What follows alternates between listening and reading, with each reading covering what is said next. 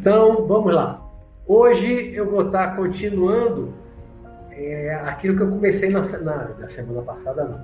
É, no programa anterior, já está completando aí 21, 21 dias, né? Porque eu fiz um e não fiz dois.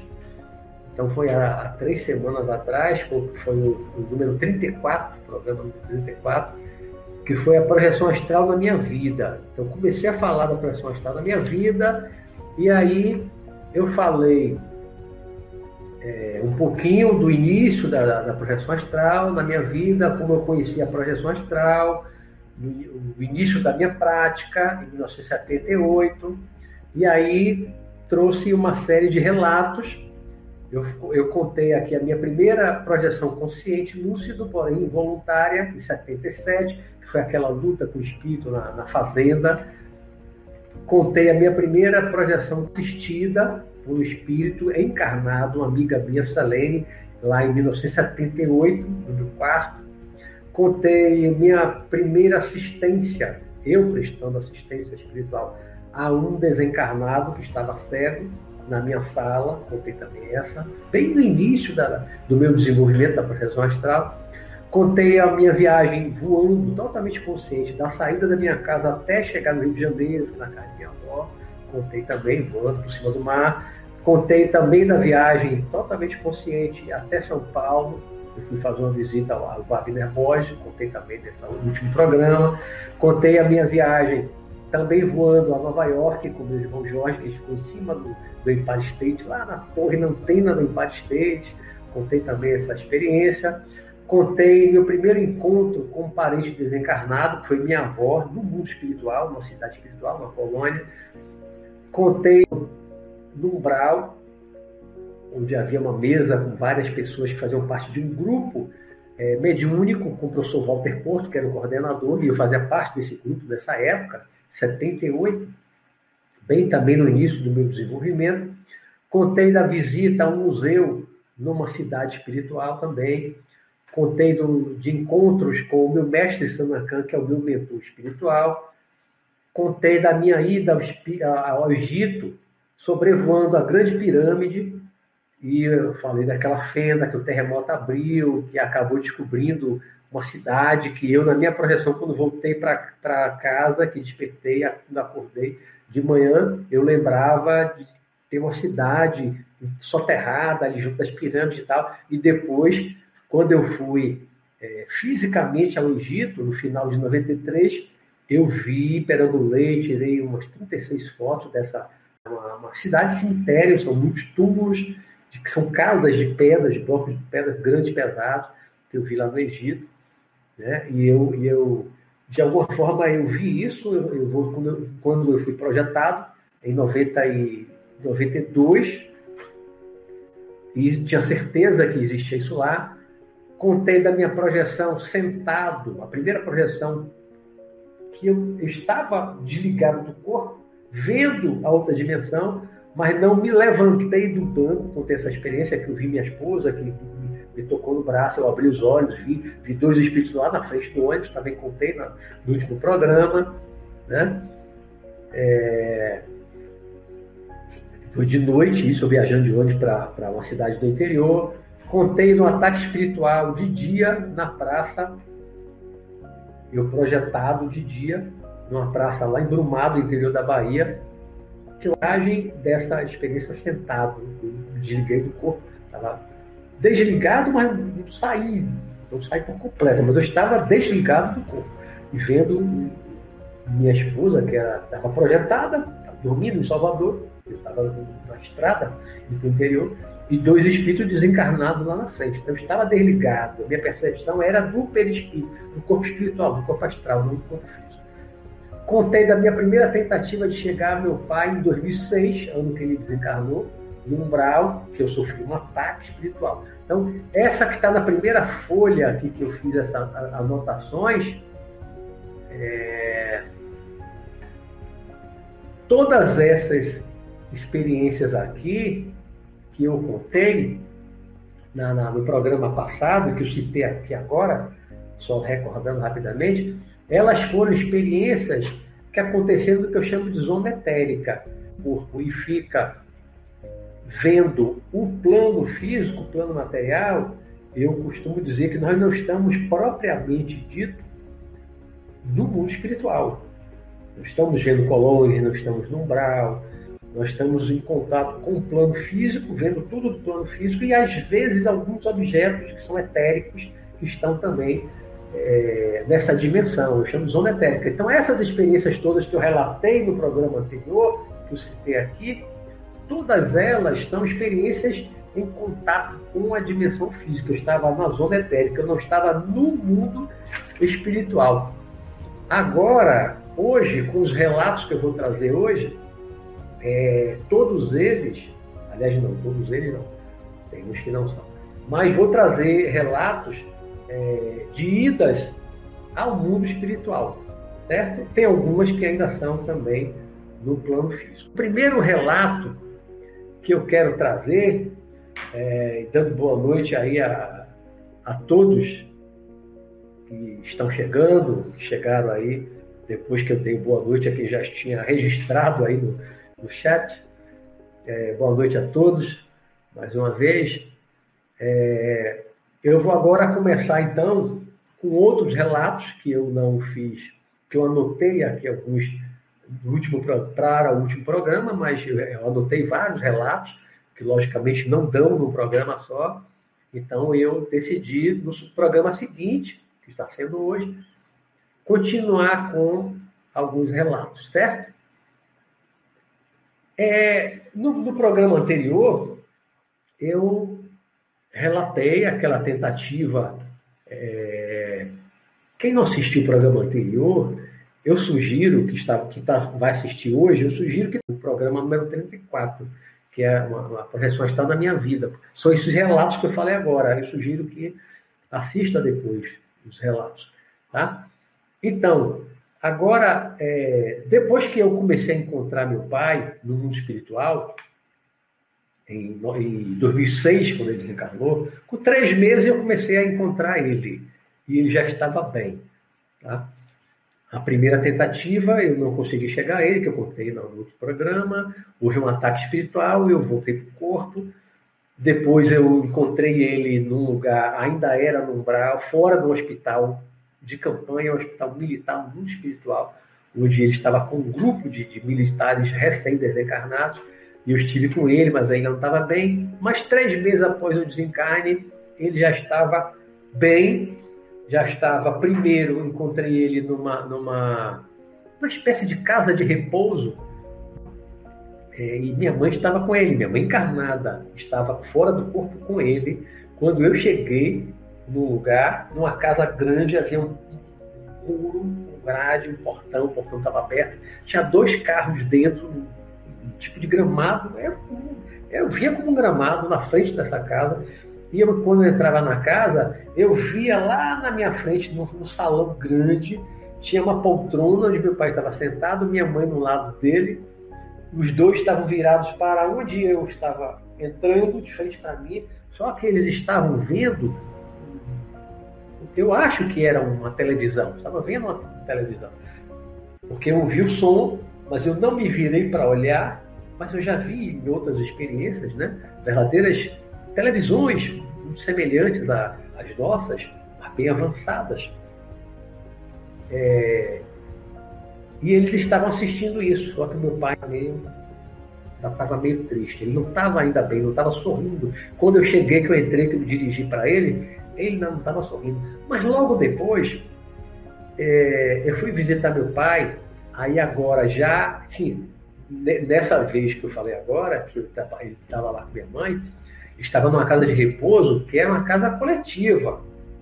Recebe espíritos desencarnados, recém desencarnado, não é uma casa individual, não era a casa dele. Porém, logo depois, na próxima visita que eu, que eu fiz, é, é, a, primeira visita na casa dele, não é exatamente essa que eu anotei, na primeira visita eu fui dirigindo um carro uma estrada de terra, passei por dentro de um lugar que tinha casas, uma área residencial, passei por esse lugar, depois eu entrei numa estrada de terra, como se fosse fazenda aqui na, no plano físico.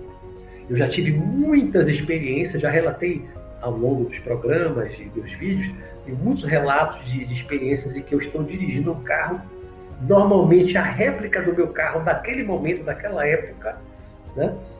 E eu estava dirigindo um carro e cheguei num lugar, parei o carro, o carro não avançava mais naquela estrada de parecia de terra. Eu vejo uma estrada de terra com erosão, muito semelhante às estradas de fazenda aqui no plano físico. E aí eu saí do carro e fui para a casa dele. Quando eu cheguei na casa dele, que eu entrei, minha mãe estava lá, vi também a televisão, vi alguns irmãos meus que estavam também lá e depois ele saía. Uma outra vez eu cheguei na casa dele, entrei pela lateral da casa, quando eu abri a porta, ele vinha saindo com um chapéu de fazenda que ele adorava. O pai dele foi fazendeiro, ele teve um pedacinho da terra que tempo. Então ele adorava, né? Quando ele tava, ia para a fazenda, para o interior, e, ele estava bem, botava aquele chapéu de couro, ele adorava, ficava feliz. E aí eu encontrei ele sorrindo, feliz. Ainda estava com aparência de idoso, ele desencarnou com 78 anos, cabeça branca, com um óculos que ele usava, né, de aro, parecendo plástico, né, não sei que, que, como é que chama aquele material, e ele estava sorrindo. Beto, Beto é meu apelido, né? Quando eu, quando eu cheguei, dei de cara com ele, Beto, estava todo feliz, sorridente. E uma outra vez, que foi a que eu anotei aqui, foi, foi muito interessante esse, esse, é, esse, esse, esse relato, eu fui, foi uma das visitas que eu fui fazer a meu pai. Agora, eu fui voando. Eu estou no mundo espiritual, não é voando aqui na zona etérica, não é voando vendo o plano físico. Eu estava no mundo espiritual, no plano astral. Eu estava voando lá. Então eu vinha voando por cima de uma praia. Eu vi uma praia embaixo, não estava muito alto, eu estava voando baixo, poucos metros acima da praia. Eu via a praia. Chegou um ponto em cima da praia, como aqui, ó. Vinha voando assim em cima da praia. Via barcos, vimos barcos na areia dessa praia de barcos. Não lembro de ter visto pessoas ali. Isso no mundo espiritual. E aí eu baixei, eu dei um rasante assim na água e coloquei a mão, uma mão para pegar na água, a mão.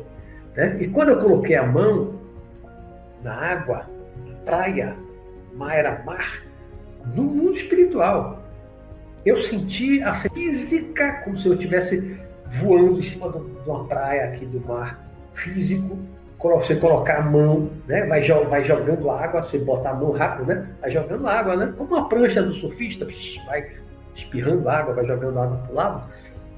Eu voando, não estava em grande velocidade, eu voando, mas eu devagar, e botava a mão na água, eu sentia o contato da água com a minha mão, eu sentia um contato físico. Isso é uma coisa interessante que eu, que eu sinto muito, que eu percebo muito nas minhas experiências de projeção astral, quando eu vou para o mundo espiritual, que quando você está projetado, que você entra no mar físico, como eu já entrei, já fui visitar as ruínas da Atlântida, não me lembro, não sei se eu anotei ela aqui, essa experiência. Aí você não se molha, você, você não sente a água. Se você está no corpo astral, no corpo espiritual, mergulha no, no mar do plano físico, você não se molha, não sente nada. Mas quando você está no plano astral, lá no corpo astral, que é a matéria do mesmo nível do seu corpo, aquela matéria, da, aquela água lá do, do, do mar, do plano espiritual, do plano astral, era da mesma materialidade do meu corpo astral, do meu corpo espiritual, então eu sinto, eu senti a, a materialidade, eu senti uma água como se fosse uma água física, como se eu estivesse no plano físico, com o corpo físico fazendo isso na água física.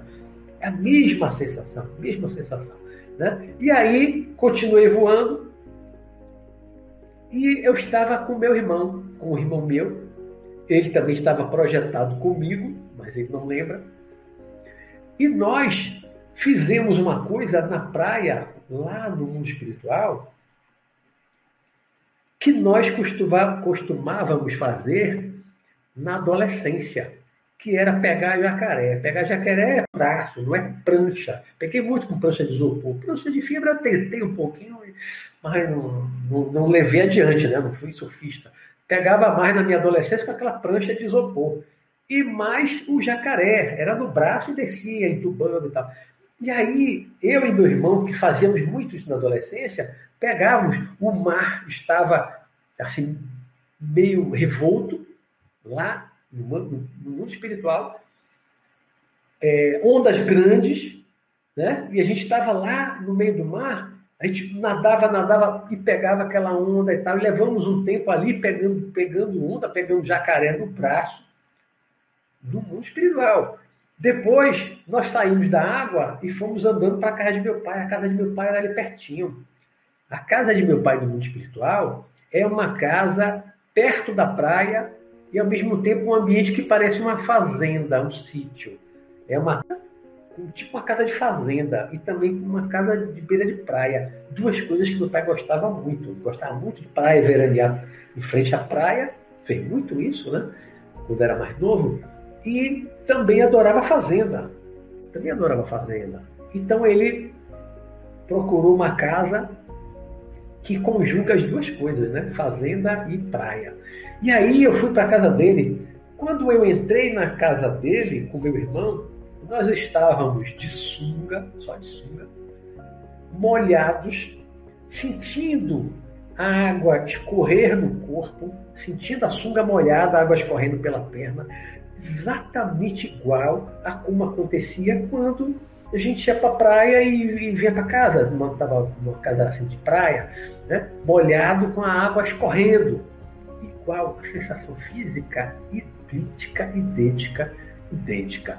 Né? Estamos na sala, meu pai estava de short, sem camisa, aí meu pai já estava jovem, porque depois de um tempo, poucos meses que meu pai desencarnou, eu já passei a ver ele jovem, no início, cabeça branca, desencarnou com 78 anos, manteve essa aparência por, por alguns meses, mas logo, logo ele estava aparentando no máximo 50 anos. No máximo 50 anos de idade. Estava sem camisa, de, de short, sentado numa cadeira e rindo quando a gente chegou lá, todo molhado. Aí eu não me lembro mais da conversa, tal, eu não lembro mais. Uma vez, ainda também com água, e, e com voo do mundo espiritual, eu fui a uma espécie de um clube coletivo. Eu digo que é um clube porque era semelhante a um clube. Eu vinha voando, aí eu acho que eu estava sozinho, não lembro se tem ninguém comigo. Eu vinha voando e cheguei num lugar onde tinha uma piscina que não era funda, era uma piscina mesmo na cintura das pessoas, mas era uma piscina muito grande.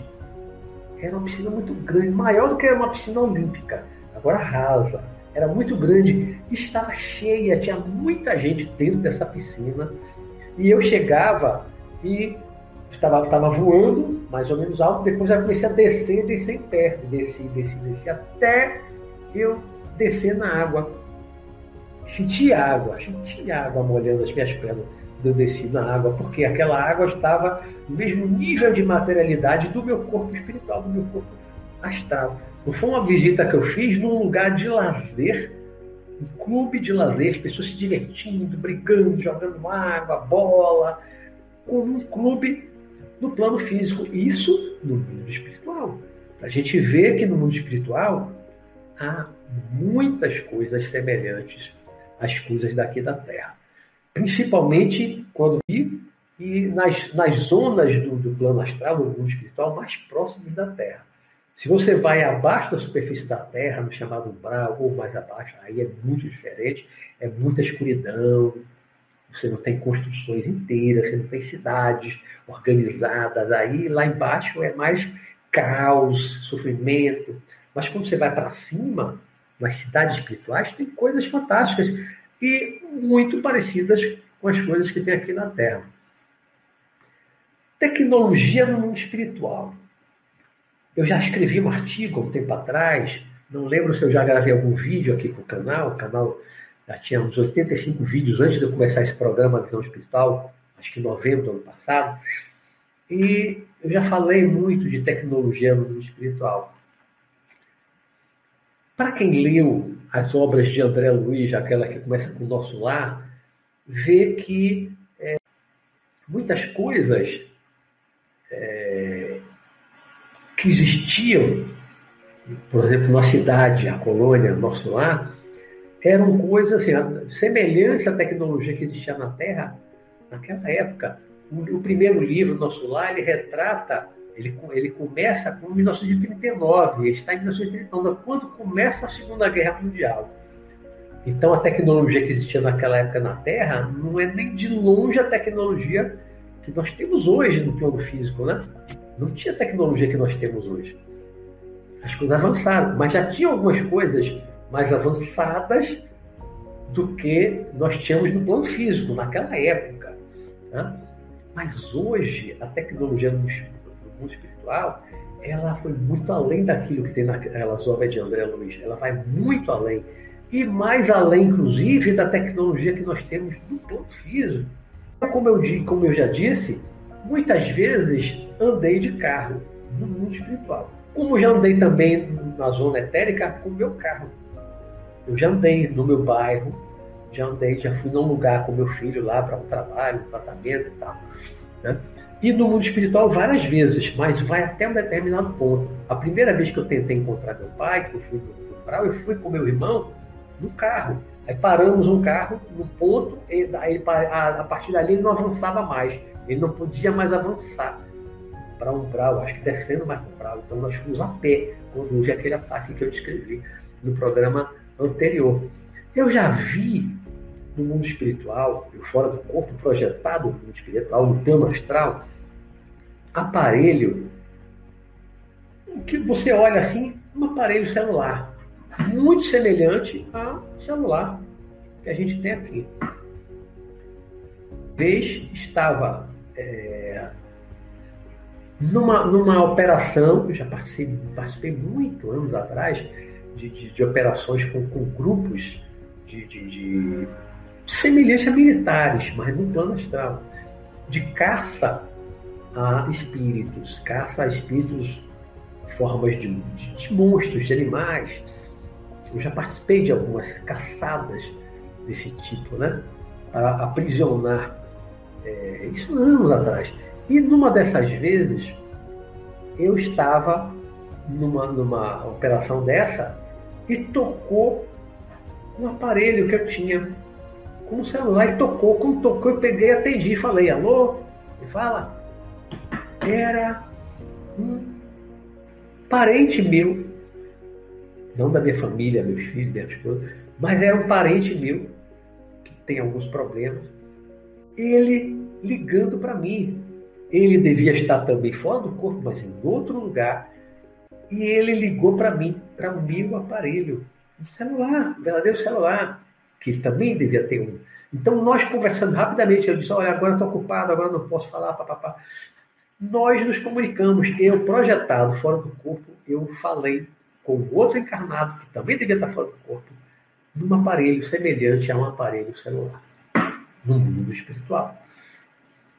Arma, uma outra vez, é, você vê que em, algum, um, um, dos livros, ou mais de um dos livros lá daquela série Meu Solar, mostra um, um posto de socorro que existe no, no Brau, né, e que vem um, um, grupo lá que vai atacar o, aquela, aquela, aquele posto, né, uma fortalezazinha, e tem um canhão, tem um canhão magnético, eletromagnético, não me lembro direito agora, tem muitos anos que eu li o livro, né, mas impulsos eletromagnéticos, uma coisa avançada, não era um canhão de pólvora e, e, e bola de ferro, como aqueles canhões lá, século XIV, XV, XVI, XVII, XIX, era um canhão avançado, uma tecnologia avançada. Isso lá naquelas obras de André Luiz. Eu, numa dessas operações militares ou paramilitares lá no mundo espiritual, atrás de determinados espíritos, uma vez eu estava correndo com outros espíritos e aí um, irmão meu veio até mim, irmão encarnado, veio até mim perto e tal, veio falar comigo. E eu estava com uma pistola na mão, grande, um cano grande, uma pistola. Não era é, essas armas, essas pistolas, é, hoje pistola automática com aquele carregador por baixo, né, chamado pente de bala, bota por baixo do cara. Não, era esse pistola diferente, tinha um cano muito longo, parecia mais aquelas pistolas antigas lá do século XVI, XVII, aquele pistolão que, que botava pólvora, um pedaço de estopas, né? Para poder disparar aquela a bolinha de, de, de chumbo. Só que era uma arma que, muito mais próxima, não sei exatamente qual é a tecnologia, mas muito mais próxima a uma arma de um choque elétrico, uma coisa eletromagnética, era uma coisa muito mais avançada. Não era uma arma de disparar uma bola de chumbo, um metal, com pólvora. Não era. Era uma arma bem mais avançada que eu estava usando. E aí, quando meu irmão se aproximou de mim, eu disse: Agora eu não posso, não posso, estou ocupado agora. Tá? Não podia conversar com ele, porque eu estava no meio de uma operação, de uma caçada a um determinado espírito. Né? No mundo espiritual tem exércitos, tem polícia próximos da Terra. Né? agindo de diversas formas, com diversos objetivos, diversas necessidades do mundo espiritual. E televisão, como eu disse, várias vezes eu vi televisão, já cheguei ao hospital.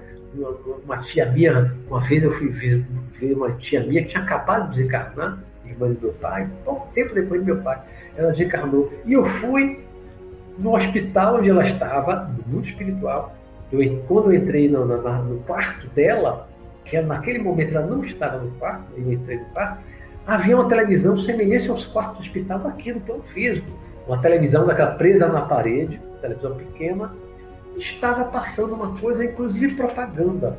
É, parecia uma propaganda, não era um filme, uma novela, como se estivesse transmitindo programação da Terra estivesse captando, eu não posso afirmar isso, né? mas eu tive a impressão de estar passando coisas tipo anúncios, semelhantes ao que a gente vê numa televisão normal, no hospital, e era, era uma televisão mesmo, né? talvez para não chocar o recém-desencarnado. Você desencarna ali no hospital, de repente você abre o olho, você está num outro hospital, no mundo espiritual. Se for tudo muito diferente, isso pode ser um choque para a pessoa. Então, eles criam um ambiente muito parecido com o ambiente de um hospital da Terra, do plano físico, e bota televisão e tal, outras coisas, para ficar muito parecido, para a pessoa não ter um choque tão grande de realidade, de sair de uma realidade para outra realidade muito diferente. Né? Naves. Já vi muita nave extrafísica, nave do mundo espiritual, inclusive é, logo a fazer projeção astral, em 78, logo no meu início, uma vez eu saí do corpo, aí eu morava numa parte de um prédio de três andares, e no lado, eu morava no terceiro andar, no lado, no lado do prédio, estava estacionada uma nave grande, eu não vi por fora, porque eu estava dentro do apartamento, atravessei uma parede projetado. E entrei, eu acho que sozinho, porque eu não lembro de ter uma presença me acompanhando. Eu entrei sozinho nessa nave extrafísica, no plano espiritual, que eu estava na dimensão da zona etérica, né? mas era uma nave extrafísica, matéria astral. E eu entrei e comecei a caminhar, tinha um corredor comprido. Eu fui caminhando, caminhando, caminhando, mas não via ninguém. Via portas, passava por porta, eu estava. Aí me deu medo. Isso eu tinha, gente. Eu tinha acabado de fazer, estava completando, eu tinha acabado de completar 20 anos, eu era muito novo, eu estava começando aquilo tudo, começando a ter as minhas experiências. De repente eu me vi dentro de uma coisa que não era o meu apartamento. Eu não via ninguém, eu estava sozinho. Eu tive medo de ser aprisionado, capturado, eu tive medo. Aí voltei, correndo, voltei para o apartamento, voltei corpo, eu fiquei com medo. Era uma nave extrafísica. Muitas vezes fora do corpo, eu vi naves, vi muitas naves extrafísicas, discos voadores, OVNIs, só que não físicos, não com essa matéria física. Né? OVNIs extrafísicos, vários, vários. Uma vez eu estava em cima da minha casa, morava numa casa em Vila do Atlântico, que é um município próximo aqui a Salvador, e eu estava fora do corpo, sentado no telhado da minha casa, vendo um verdadeiro desfile de OVNIs, de aquelas naves coloridas, iluminadas, luzes, eram muitos OVNIs, mas não eram. Se alguém tivesse acordado ali na minha rua, na casa do vizinho, estivesse olhando para o céu, não ia ver nada, porque não eram naves físicas, detectáveis por radar, né? eram naves extrafísicas que eu estava vendo. E eu já fiz uma viagem a, a, a um outro planeta, dentro de uma nave grande extrafísica, aí estava acompanhado por alguém, mas eu não lembro quem. E fomos até um outro planeta, não sei dizer quanto tempo levou para chegar lá, mas eu fui e voltei dentro da noite.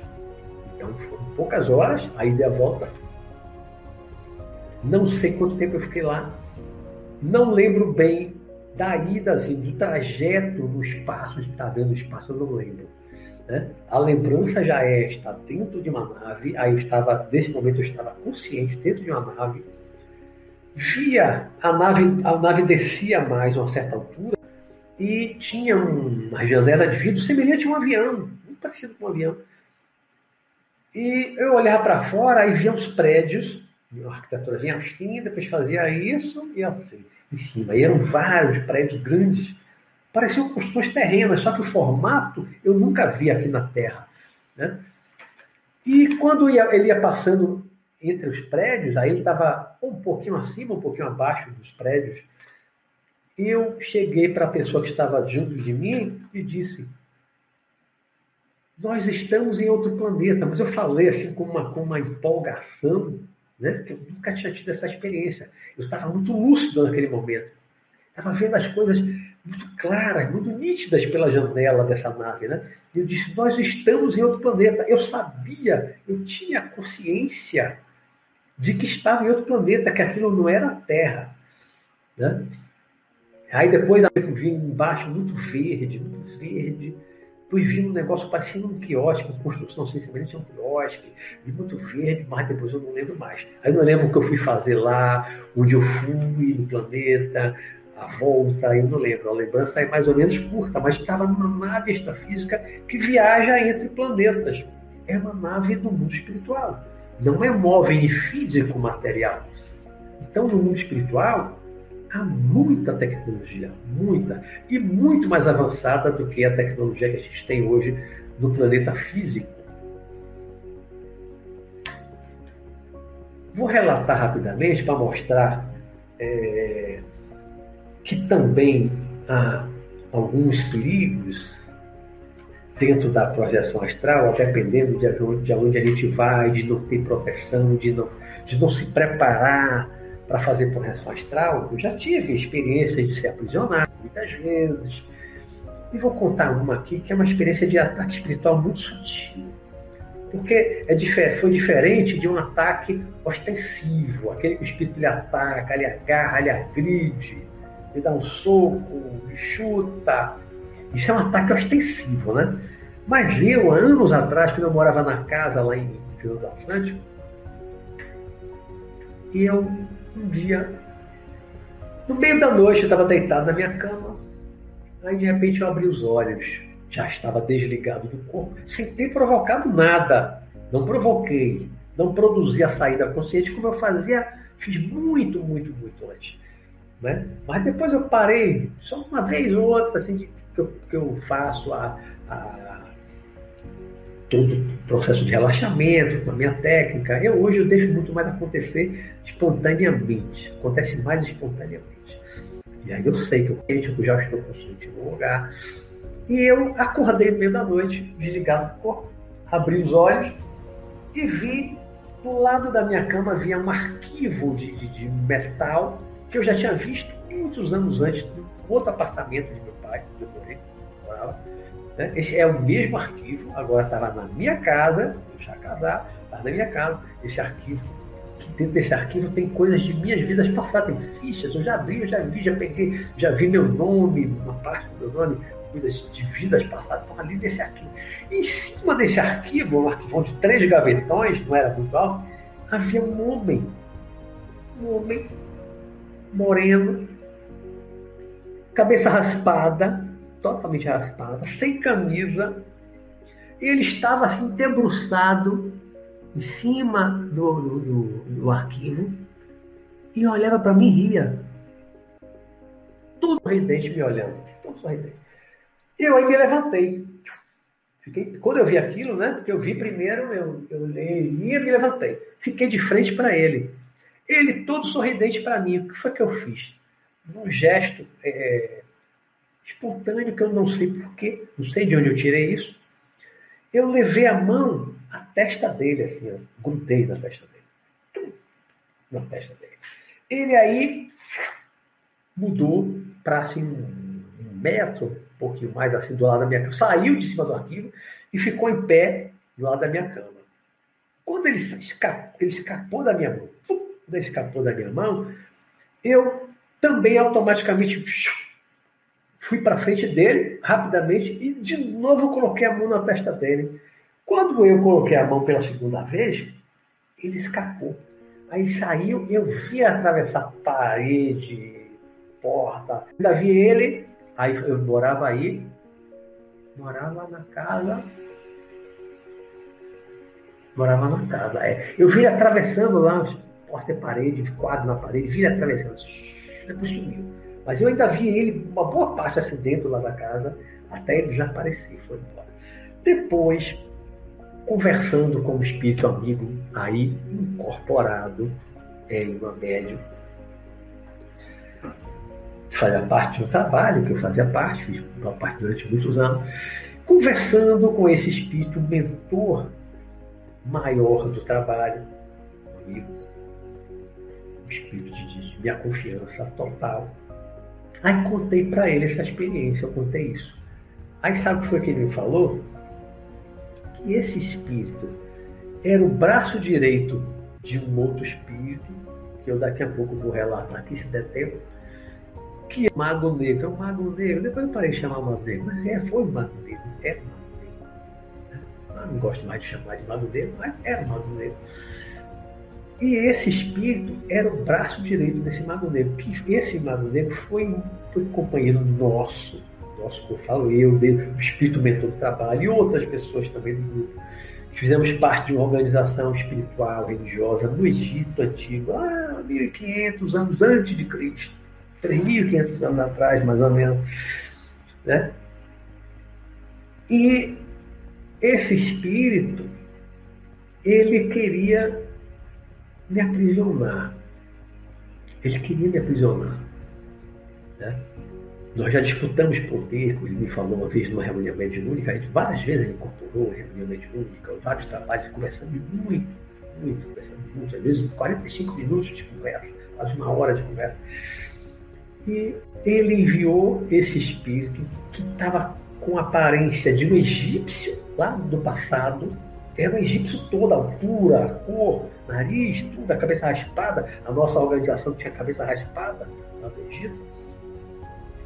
E ele estava ali, ele estava ali para me agredir. Aquele espírito, que era o braço direito do outro, ele não estava ali para me agredir, não ele foi mandado, que naquela época eu estava bem voltado novamente para a meditação, ambiente de meditação, eu estava me voltando novamente para a meditação, de vez em quando eu volto ainda mais para a meditação, estava novamente voltado para a meditação. Então, aí ele se aproveitou disso, mandou o braço direito dele para ir lá me visitar, todo sorridente para me convidar a ir para um ambiente propício de meditação, um lugar bom para meditação. Tá? O objetivo era esse, convencer, me levar para um ambiente de meditação, só que havia uma armadilha preparada para me aprisionar lá no mundo espiritual, nesse lugar.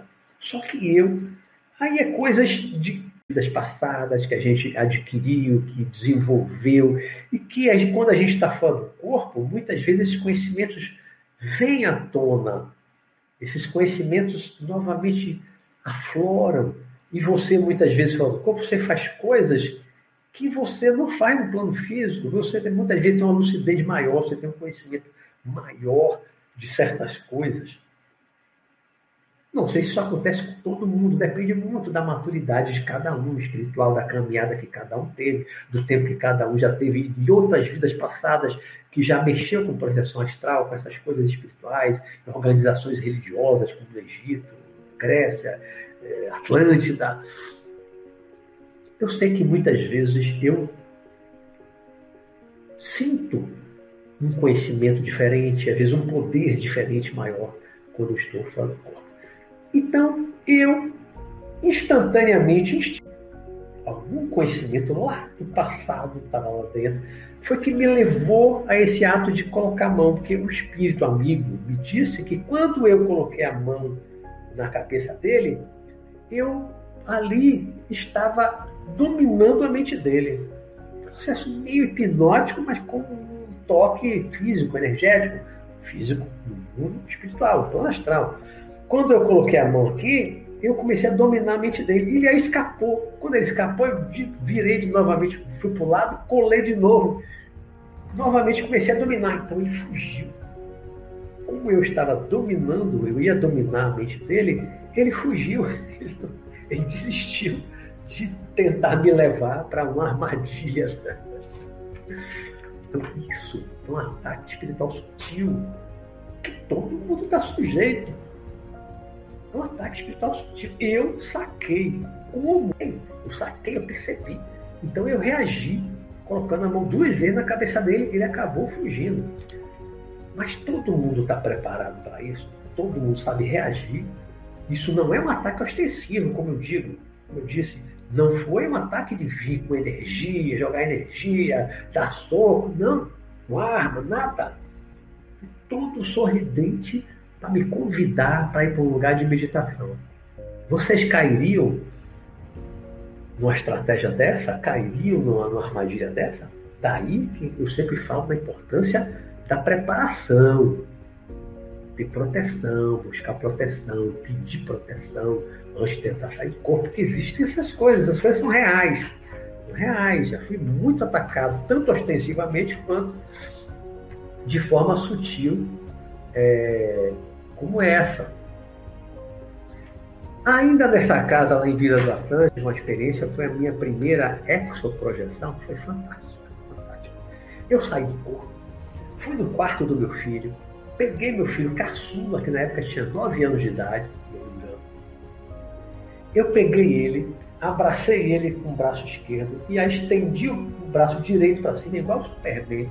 Sabe, Superman abraçou a namorada dele que saiu voando, lá para cima da terra, e eu saí voando. Então nós voamos, eu abraçando eles, voamos, saímos pelo telhado da casa. Quando passamos o telhado da casa, já passamos a ver nuvens, né? olhando para cima. Nuvens, aí tinha muita nuvem, poucas estrelas, porque tinha muita nuvem, e aí começamos a atravessar a nuvem. A nuvem não molhava, não incomodava nada, porque eu estava no corpo astral, a nuvem era física, né? aquelas partículas de vapor, d'água, não me molhava porque eu estava no corpo astral, eu ia atravessando nuvem, nuvem, nuvem, até passarem as nuvens, até não ter mais nuvem nenhuma. Quando eu passei totalmente da altura das nuvens, chegou a hora que as nuvens acabam, né? Você passa acima das nuvens, é um mundo de estrelas, é um mundo de estrelas, uma coisa fantástica, aquele céu estrelado, muita estrela. E aí eu, eu indo, indo, indo, subindo, subindo, subindo, subindo, em velocidade, abraçado com meu filho, subindo, subindo, subindo. E cada vez mais estrela, aquele mundo de estrela, nada atrapalhava a minha visão, não tinha nenhuma nuvem, nenhum obstáculo, aquele, tudo quanto é lado, a visão de 180 graus daquele mundo de estrela. Aí eu parei. Pensei em parar, então parei. Parei flutuando no espaço. Parei flutuando. Aí eu olhei para baixo. Quando eu olhei para baixo, eu vi a Terra. Mas eu vi a Terra como uma bola lá longe, longe, lá embaixo, né? Porque eu estava no planeta. Então eu olhava para baixo e via a Terra lá pequena. Via os continentes com aquelas massas brancas por cima assim, de nuvem não via contorno dos países na Europa, você não vê a, a, divisão certinha dos países da Europa, nem aqui na América. É tudo uma coisa só. O continente americano, né? Brasil, Uruguai, Paraguai, Chile, Argentina, os países que fazem fronteira com a gente, Você não vê a fronteira direito, não tem aquela demarcação. Né? É aquela bola azulada com aquela massa de nuvem. Uma coisa linda, uma visão linda. Mas aí eu pensei, estou muito longe. Estou muito longe da Terra. Estava muitos quilômetros fora da Terra para ver a Terra daquele tamanho. Aí eu não tive coragem de seguir adiante, de mais longe. Não tive coragem. Eu pensei, porque a gente aprende muito livros, muita gente fala, né? O cordão astral, papapata, não se rompe nunca, elastece ao infinito, blá blá. Muita teoria que a gente ouve e que lê. É muita teoria que, que lê. Né? Mas você tem certeza absoluta? Você tem certeza absoluta de até onde você pode ir? Tem um limite? Qual é o limite? A gente não tem essa certeza absoluta. E eu estava com meu filho, caçula, e se eu fosse muito longe e o cordão se rompesse? Uma distância muito grande rompesse e eu desencarnasse não levasse meu filho junto para desencarnar também. Na hora eu tive medo, tive receio. E aí voltei para a terra, voltei com ele, voltei, voltei. Descemos numa praça perto da minha casa, descendo da praça e aí voltamos para casa. Mas foi uma experiência fantástica. Você sair do planeta, você vê o planeta, vê aquele primeiro, você vê aquele universo estrelado, aquelas estrelas, sem obstáculo nenhum para atrapalhar a sua visão. Já é uma coisa fantástica. E você vê a Terra lá embaixo, uma bola. É uma visão melhor do que dos astronautas que vêm através daquele vidro na nave, uma, uma janelinha pequenininha lá na nave. Você está livre no espaço, uma visão, tem obstáculo, não tem nada na sua frente. Você tem aquela visão total ali do espaço e da Terra. É um negócio fantástico, fantástico, fantástico.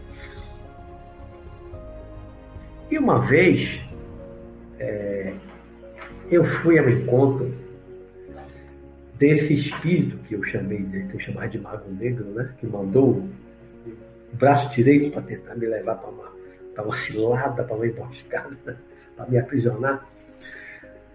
Uma vez eu encontrei ele. Ele estava com outros espíritos agindo sobre uma pessoa da minha família. Estavam agindo, influenciando uma pessoa da minha família. E aí, por isso, dois espíritos amigos, dois homens, espíritos desencarnados, me encontraram, me levaram. Eu lembro de estar numa rua, a gente estava numa rua, correndo, uma rua estreita, tinha casas dos dois lados. De repente, um deles chegou numa casa que estava. É, não, inicialmente a casa parecia uma casa normal, normal. Mas aí esse homem veio, o espírito, né? O que estava na frente, ele correu, atravessou a rua. Eu estava mais de um lado, ele foi para o outro lado, correu, chegou nessa casa, ele tocou na casa. Quando ele tocou na casa, a casa desapareceu, se transformou numa chama. Uma chama vermelha, parecia um fogo e ele pulou dentro desse fogo. Pulou. Aí o outro que vinha mais atrás correu, correu, correu, correu e pulou também. Eu quando vi, também corri e estavam comigo ali, correram e pularam.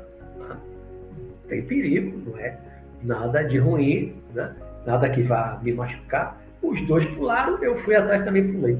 Quando eu pulei, eu me senti caindo um verdadeiro salto livre, salto livre, descendo numa espécie de túnel, porque era como se fosse um buraco, assim, um túnel, como se fosse um poço, um poço mais largo.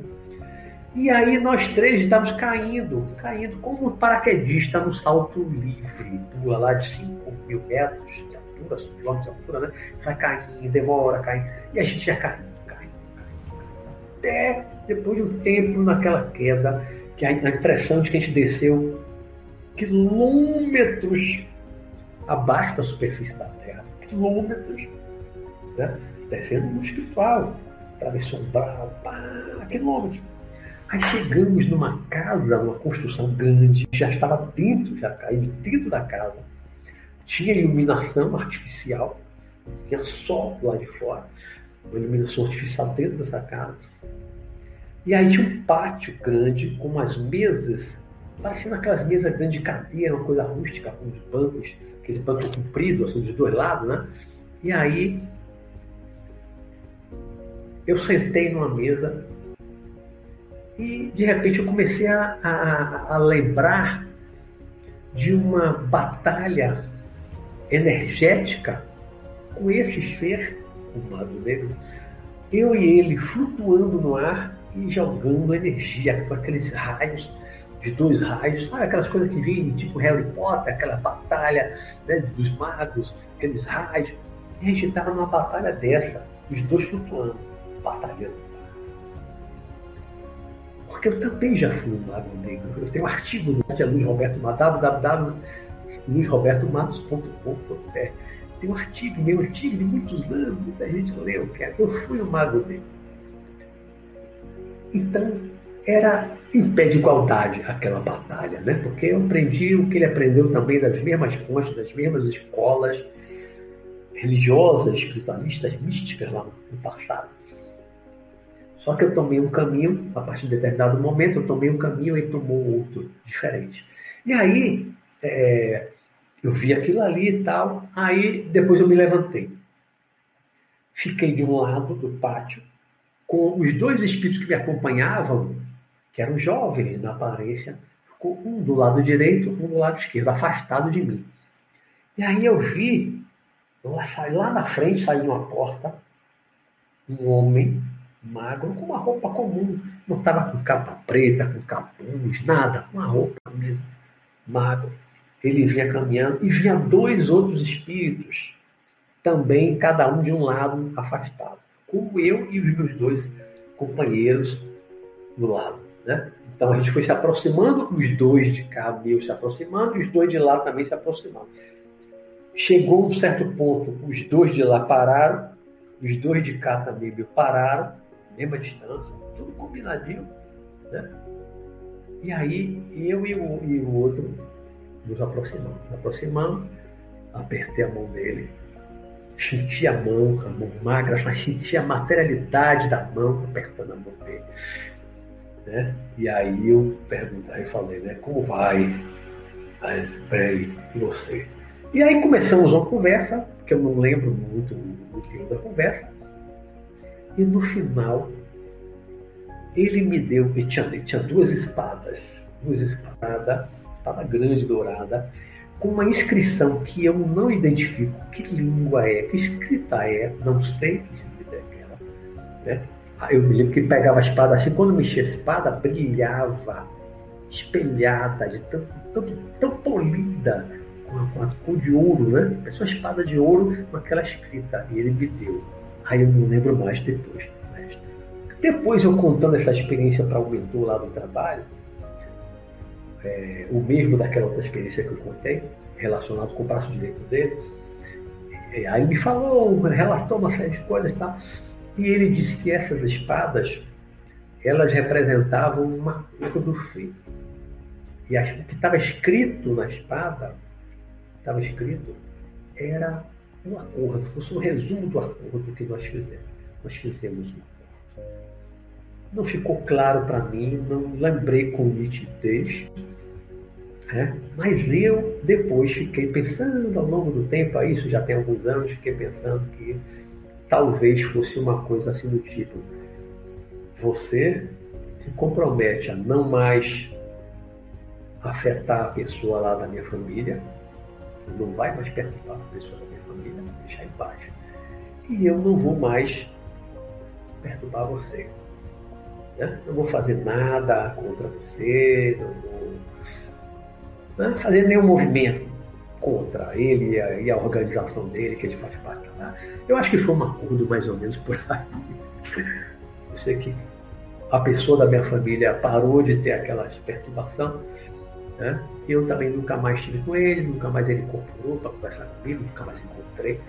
Então, acho que ele, ele me deixou um pouco em paz, pelo menos em relação a esse familiar, e eu também nunca mais nunca mais fui incômodo. Poxa, estamos chegando aqui a uma hora, ainda tem. Eu achando que ia dar tempo de sobra, mas eu, eu notei assim, várias experiências, mas a gente vai contando e o tempo vai voando.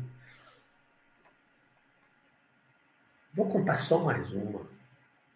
Só mais uma.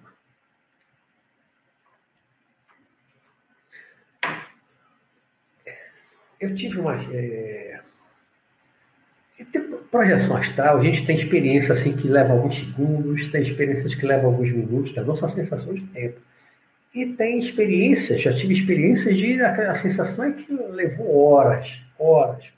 E essa experiência que eu vou contar rapidamente, a gente vai avançar um pouquinho no tempo, é uma dessas experiências que há sensações que levou horas.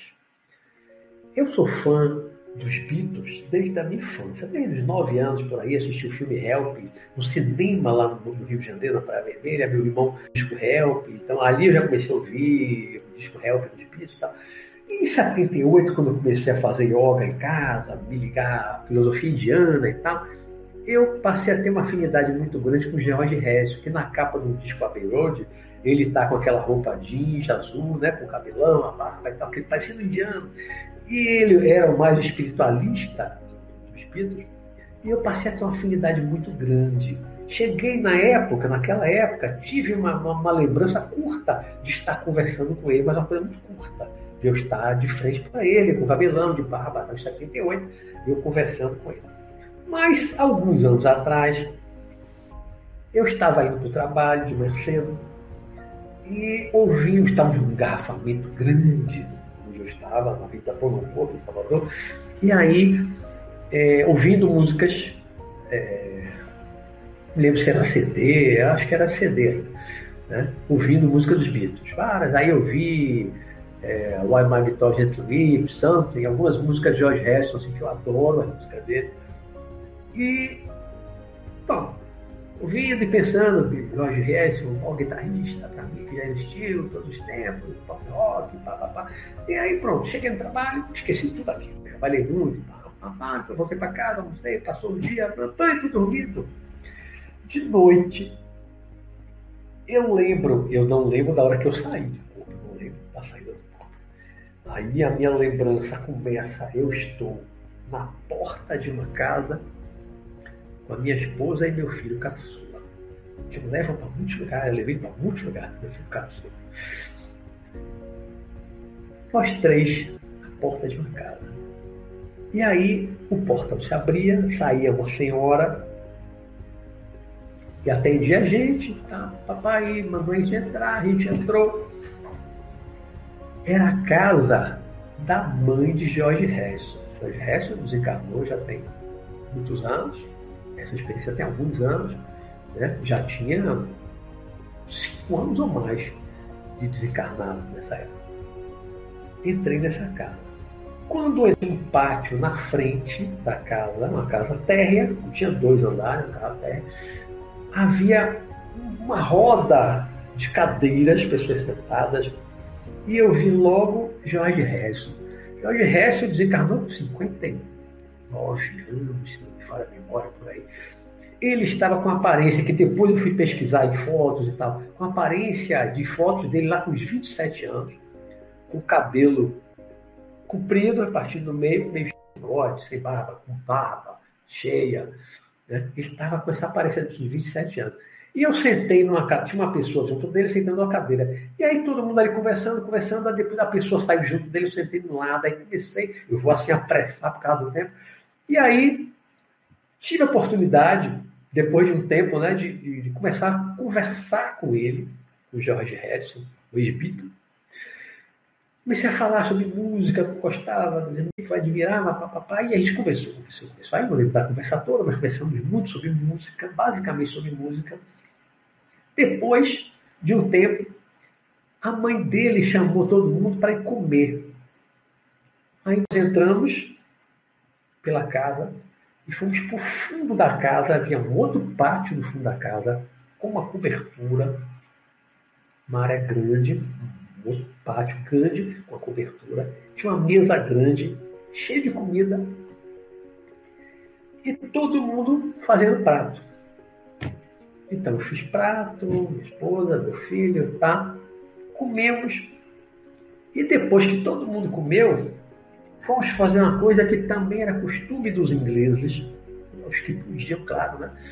Já fizeram até pesquisa sobre isso, como isso faz bem à saúde, que é fazer as festas, tirar aquele cochilinho depois do almoço. Talvez eu disse uma pesquisa feita na Inglaterra contribuía para a saúde, né? Foi todo mundo ou sentar ou deitar, cheio de poltronas, cadeiras, tá, tá, tá, tá. Cada um no canto, meu filho sentou numa, minha esposa na outra, não foi cama, né? Foi poltrona. Acho que os donos da casa podem deitar em cama, tá? os outros os visitantes, cadeira, poltrona. Então deitamos lá, eu dormi, eu dormi no mundo espiritual, na casa Jorge Resto ou da mãe de Jorge Resto. Né? Eu tento a pensar mais que a casa era da mãe de Jorge Resto. Talvez eu esteja morando lá com a mãe, não sei.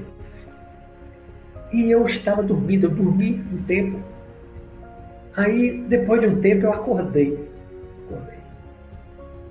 Acordei. Aí levantei, não vi ninguém.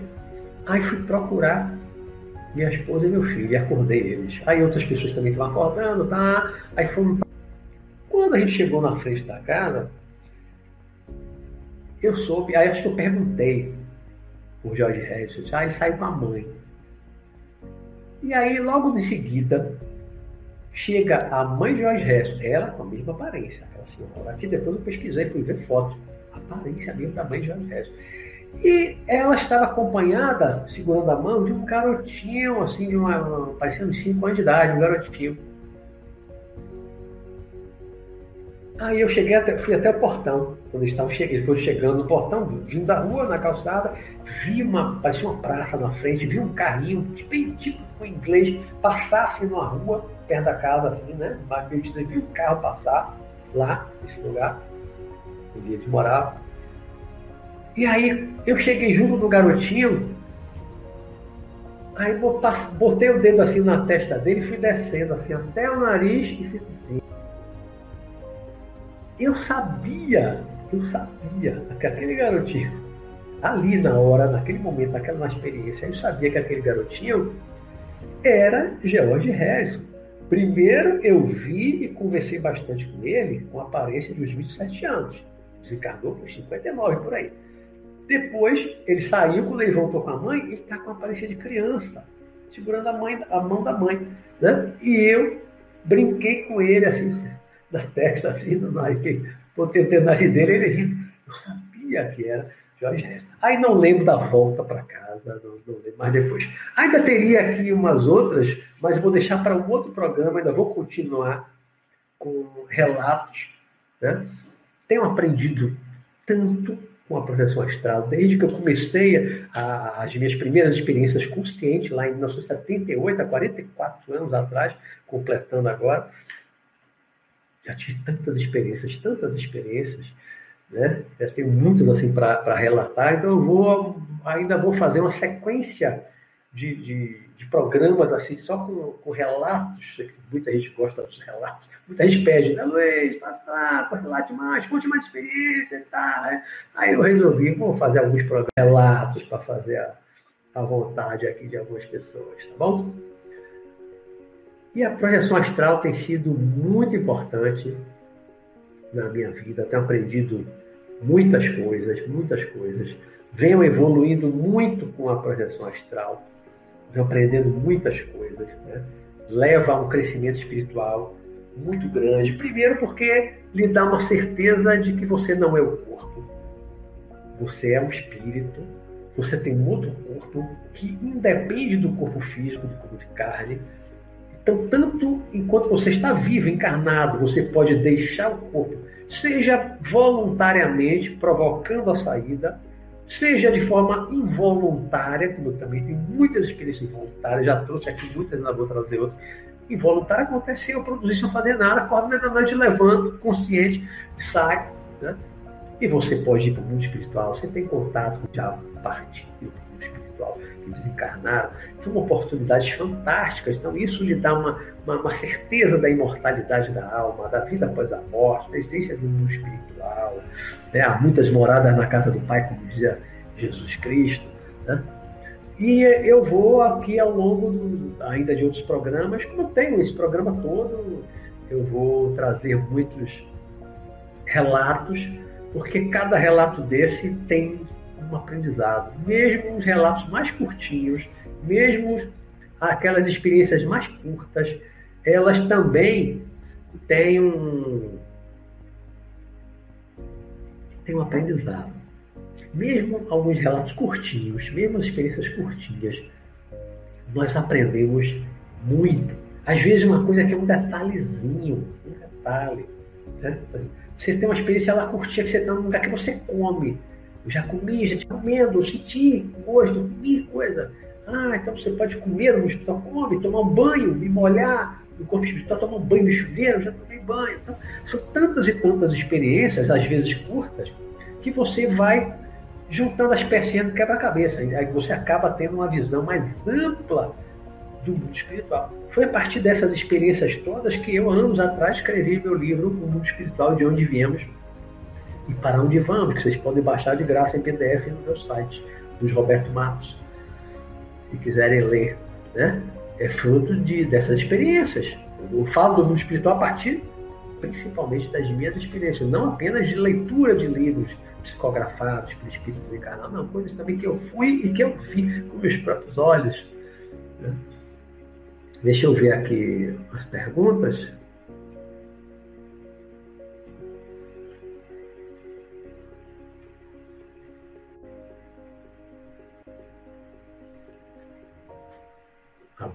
Como disse a Janaína Carla, né?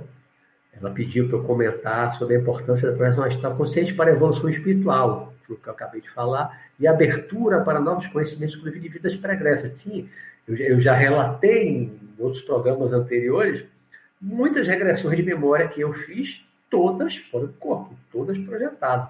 Né? As minhas regressões todas, eu nunca fiz regressão com hipnose eu acordado, eu no corpo. Sempre minhas regressões são feitas fora do corpo. Já vi mais de 50 encarnações Então há, há, há um universo de, de oportunidades, de possibilidades com a projeção astral.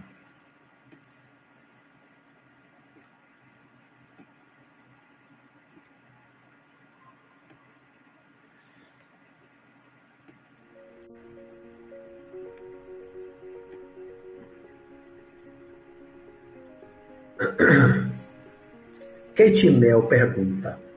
Ela deve ter ido dormir. Ela vai ver amanhã. Né? Ela mora em Portugal.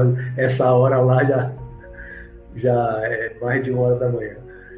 Pergunta: Como lidar com pessoas que não acreditam nas nossas experiências? Já teve gente que quis até examinar meu cérebro.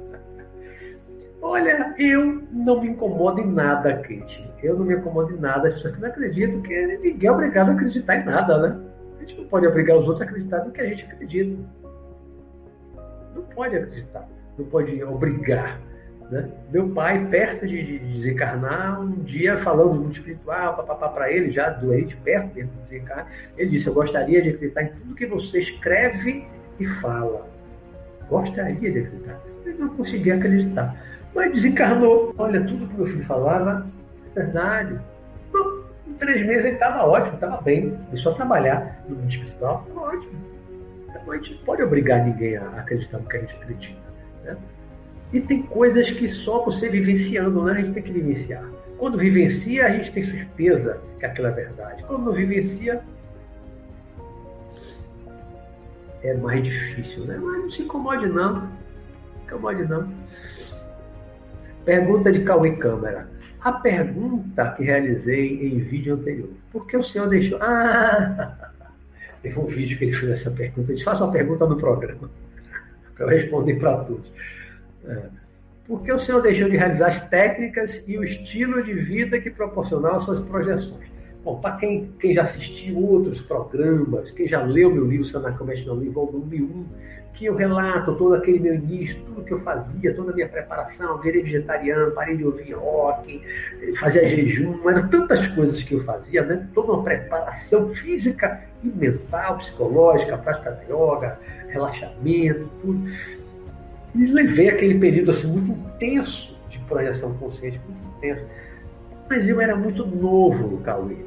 Eu era muito novo. Quando eu comecei a mergulhar em consciente, eu tinha acabado de fazer 20 anos eu era novinho.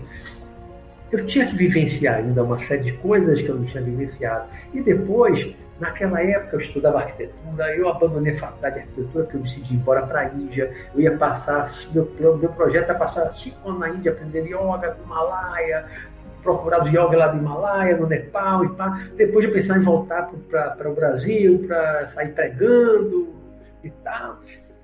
Era uma, era uma coisa meio fantasiosa, uma coisa muito meio adolescente até, né? um pouco fora da realidade. Algumas coisas que eu, que eu pensava na época.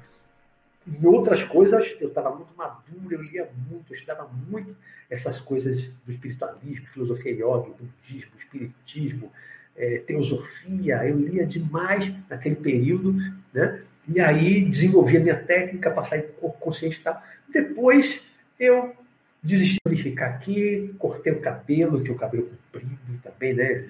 Sem fazer a barba. Cortei o cabelo e logo, logo eu estava usando terno. Eu comecei a trabalhar com 20 anos. E aí caí numa vida mais material, voltei a beber, aí começou a minha vida sexual que antes eu não tinha. Né? E aí eu fui caindo meio na, na, na, na farra, né? E eu tinha que vivenciar algumas coisas que eu não tinha vivenciado ali até os 20 anos. Tinha que vivenciar mais algumas coisas, né? Então as coisas mudaram para mim. Parei de ficar provocando, como eu fazia no início, provocava, provocava, provocava. Eu deixei a coisa acontecer mais espontaneamente. Eu fui deixando acontecer mais espontaneamente. E acontece, continua acontecendo até hoje. Eu estou deitado de noite, aí levanto um pouco tempo agora. Eu levantei da cama, aí tinha duas pessoas, dois espíritos, e uma garotinha lá no meu quarto. Meu quarto estava mais amplo do que ele é, o espaço dele na outra dimensão, na zona etérica, como eu chamo, né? Era maior, o espaço entre, entre a minha cama e a parede do espaço era maior, tinha uma cadeira que não tem no meu quarto, nesse lugar. E essa garotinha sentada na cadeira ou seja, eu saí do corpo, os espíritos esperavam que eu saísse do corpo para dar um passe naquela garota, para ajudar aquela garotinha. Provavelmente o espírito desencarnado precisava de uma ajuda energética, né? uma recomposição do corpo espiritual, é um trabalho que eu faço muito no dia de terça-feira à noite. E aí eu levantei e fui dar um passe nele. Eu levantei consciente, mas eu não provoquei, eu não fiz técnica, eu nem estava pensando nisso, eu fui dormir, dormir e de repente, no meio da noite, eu acordo, abro os olhos e me levanto. Isso acontece ainda com uma certa frequência. Não com a frequência que acontecia lá no meu início. No início de 79, dia sim, dia não, saía consciente, porque eu provocava, eu queria, eu só pensava naquilo. Eu passava o dia todo, é, eu ia para aula pensando nisso. Eu estava em casa pensando nisso, fazer yoga todo dia, meditar no parque da cidade, fazer yoga na beira da praia. Tal. Eu passava o dia inteiro dia inteiro me preparando para de noite sair do corpo. Aí, como, como hoje eu digo, eu vivia mais para lá do que para cá. Eu estava encarnado, mas eu estava vivendo uma vida quase desencarnada. Passava o dia inteiro me preparando para sair do corpo, para viver no mundo espiritual. Mas e por que, que eu estou encarnado? Qual a razão de eu estar encarnado? Qual a propósito de eu estar encarnado? O que, que eu tenho que fazer aqui? Qual o meu objetivo de vida? Qual a minha missão aqui de encarnado? Né? Então eu, naquele, naquele meu momento de vida, quando tudo começou, havia um certo desajuste, havia um certo desequilíbrio, que era assim, não era uma pessoa desequilibrada, não é isso, era pelo contrário, era muito equilibrado, tinha uma energia ótima para dar parte das pessoas, tinha energia ótima. O desequilíbrio estava em eu passar a viver uma vida de desencarnado, estando encarnado. Descuidei, me afastei de família, de amigo, abandonei a faculdade, né? larguei tudo para viver sozinho, ou dentro da floresta, ou na, na, na, praia sozinho, no meu quarto ali sozinho, pensando só em sair do corpo para de noite eu viajar. Viajei muito no mundo espiritual, fiz muita coisa, vi muita coisa, aprendi muita coisa no mundo espiritual, mas havia um desequilíbrio que era viver uma vida mais desencarnada estando encarnado. Entendeu, Cauê? Então, por isso eu precisei cair na matéria, ter uma vida sexual normal do jovem, voltei a beber, né? experimentei coisas, para ter uma vida mais humana, mais material. E depois, com o tempo, as coisas foram se equilibrando melhor. Equilibrando melhor. Eu tenho trabalho de remuneração financeira, do meu sustento, trabalho espiritual, centro espírita, depois outro centro espiritualista que eu ajudei a fundar, e uma série de trabalhos. Até hoje eu tenho trabalho mediúnico. Né? E ter um equilíbrio, porque a gente precisa ter um equilíbrio. A gente não pode ficar pensando só no mundo espiritual. A gente não pode viver em função da projeção astral do mundo espiritual, porque aí é um desequilíbrio. Tem que haver um equilíbrio, tem que haver uma moderação. Isso é importante, é, é bom, é, isso abre a mente, expande a consciência, sim. Mas nós estamos encarnados. Nós estamos encarnados. Nós não podemos esquecer que nós estamos encarnados. A nossa vida é de encarnado. Então, o nosso papel principal é o papel que nós estamos representando agora como encarnado, no palco da vida aqui material, encarnado. O nosso foco maior é na vida material. Quando fala vida material, não é só cuidar do lado material, do sustento material. Não, não é isso. Mas o nosso foco maior, a gente não tem. Quem já, já, já tem família, então tem que sustentar a família, você tem que trabalhar para sustentar a família. Então você tem uma série de afazeres, uma série de coisas. Aí você desenvolve trabalhos espirituais, que você vai para casa tal, para casa três vezes, três vezes por semana, você vai trabalhar e você consegue conciliar a sua vida material de encarnado com esse trabalho espiritual, mas você está encarnado. Aí de noite, toda noite você dorme, toda noite você sai do corpo. Mas nem toda noite você vai conseguir sair consciente, vai conseguir, quando acordar, lembrar de tudo que você fez fora do corpo. Não, não vai. Não conheço ninguém que toda noite saia consciente, que, toda, que de manhã cedo acorde e lembre de tudo que fez fora do corpo. Não conheço ninguém. Não conheço ninguém que faça isso. Né? Agora, é importante ler, estudar, praticar. Isso realmente abre a mente, expande a consciência, nos dá uma visão espiritual fantástica. Mas isso não é tudo na nossa vida. Isso não é tudo. Projeção astral não é tudo. Então eu precisei me afastar um pouquinho né, naquela época para poder eu me reequilibrar. Não, peraí, eu estava vivendo mais para lá do que para cá. Não, eu tenho que manter um equilíbrio. A principal é a daqui. Eu passo 16 horas aqui ou mais acordado. Né? Eu durmo de 6, dificilmente hoje eu durmo 8 horas. Então, digamos que eu durmo 6 horas por dia. 18 horas eu estou aqui nesse plano. Então, qual é o mais importante neste momento?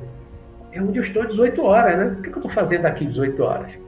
Só 6 horas eu vou para lá para outro plano. Então eu posso viver mais para lá do que para cá. Eu tenho que viver mais focado em todo o meu trabalho, mesmo o trabalho espiritual, aqui. Então, de noite é outra coisa, vou dormir, se eu puder sair consciente, se eu puder lembrar, maravilha. Né? Até hoje eu lembro, eu saio frequentemente, tenho experiência dentro da minha casa, dentro do meu quarto, eu vejo espírito faço um monte de coisa. Faço um monte de coisa.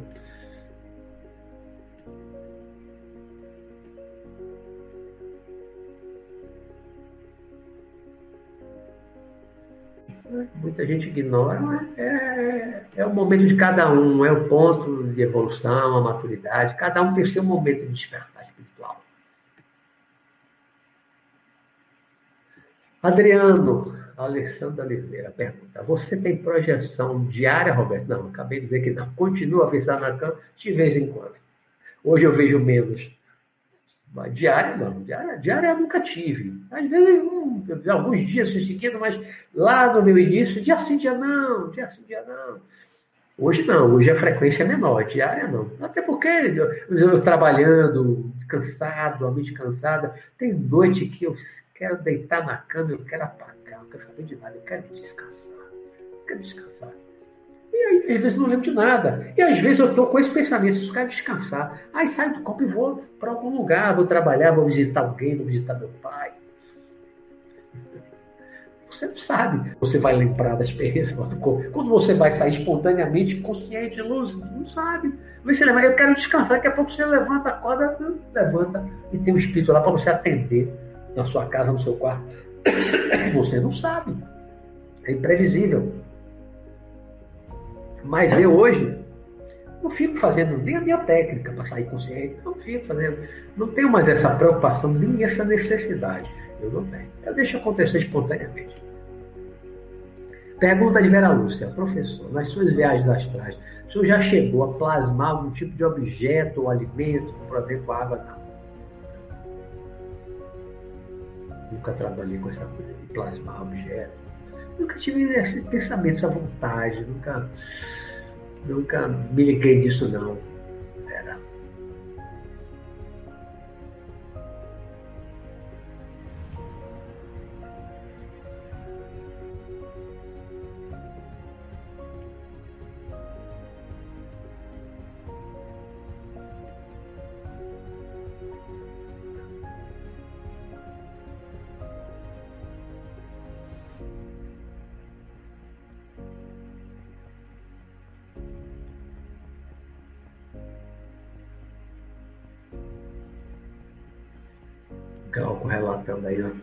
Uma, viagem dentro de uma nave, ele projetado, né, fora do corpo.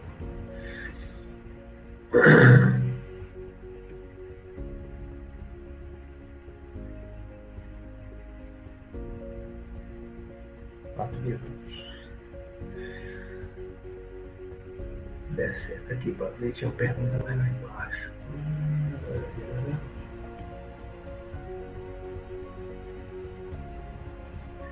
Lepena.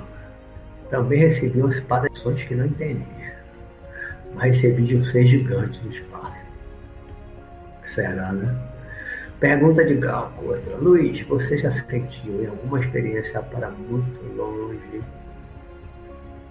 do universo que na volta o corpo demorou para encaixar completamente no físico? Sensação grande perda até ele voltar? Não. Olha, eu só me lembro de uma experiência lá bem no meu iníciozinho mesmo, meus 20 anos, que eu estava fora do corpo do meu quarto e entrou um espírito, uma mulher, entrou assim, esparfurida no meu quarto, eu estou com susto, voltei aí demorei de me reencaixar. Demorei, aquela paralisia, né? Fiquei sem poder me mover, mas só me lembro dessa experiência. Nunca tive essa dificuldade de reencaixar, voltar para o corpo, não. Nunca tive, não.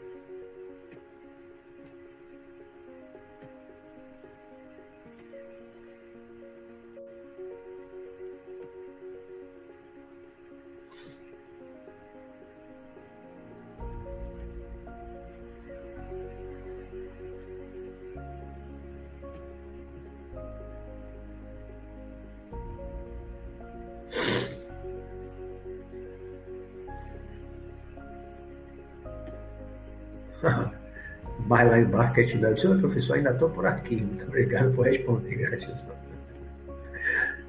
Ficou acordada, né? Perdeu o sono, foi ouvindo os relatos. Pergunta de Herivaldo. O senhor atualmente utiliza alguma técnica para projeção astral consciente ou sai projeção de forma espontânea? Já respondi, né? Já respondi. Não uso nenhuma técnica mais. Eu, eu, primeiro que eu só usei a minha, né? Lá no meu início, desenvolvimento, só usei a minha, nunca usei outra técnica. A minha funcionou super bem para mim, com três meses eu estava saindo consciente. Para mim, não precisava de outra, nunca precisei de outra. Mas depois que eu parei de usar, não, deixa acontecer, deixa quando tem que ser, quando for importante eu lembrar. Autômato pergunta: o senhor já teve muito estado vibracional? Eu só sentia o EV no iníciozinho, bem no iníciozinho eu sentia aquela vibração no corpo. Depois dali, nunca mais eu senti. Muitos e muitos e muitos e muitos anos que eu não sei o que é sentir um EV. Tô, tô deitado lá, de repente eu levanto assim, eu levantei fora do corpo, vejo meu gato, vejo um espírito lá, faço alguma coisa. Tá? Não sinto EV para sair do corpo. Tô, me lembro assim, eu estou desligado e levanto. Não sinto estado vibracional, mas só senti bem no iníciozinho. Por quê? Não sei. Mas eu não sinto mais. Djalma, o senhor já sei quando na canja, o senhor faria do jeito que narrou em seu livro? Não, hoje não, com frequência não. Hoje, hoje bem, bem pouco frequente contra ele. Está ocupado com outras coisas.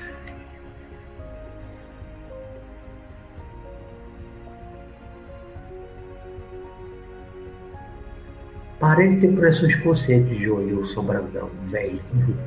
Parei de ter projeções conscientes. Será que é por causa da idade que está chegando? Não. Eu acho que não. Acho que não tem nada a ver, não. Os recessos projetivos, como falam, né? Eu acho que todo mundo tem período de recesso projetivo, olha por que que deixa, cada um vai ter um motivo diferente.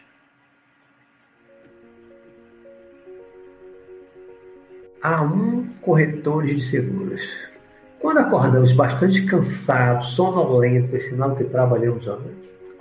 É uma possibilidade, pode ser, pode ser que tenha trabalhado, mas não necessariamente. Às vezes o sono não foi bom, não dormiu bem, pode ter pesadelo, pode ter sido sugado fora do corpo. Né? alguém ter sugado a energia, mas você não lembra quando acorda. Aí são muitas possibilidades. Bom, eu já cheguei cá embaixo, vi as perguntas todas, nosso tempo já se esgotou. Então, nós podemos encerrar por hoje. E na próxima semana a gente continua ainda com relatos, tá certo?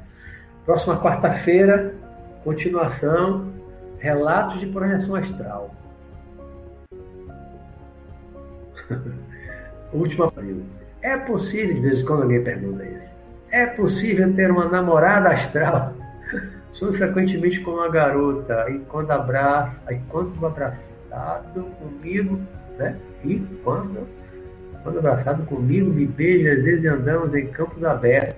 Ela estará estaria sugando minha energia? Abraçada em campos abertos, está sugando energia? Parece estar namorando com você, né? Você pode ter uma namorada desencarnada fora do corpo que se afina, se afina com você, pode ser uma desencarnada também, tá? tendo uma relação com você, pode gostar de você, tudo é possível. Mas vamos lá.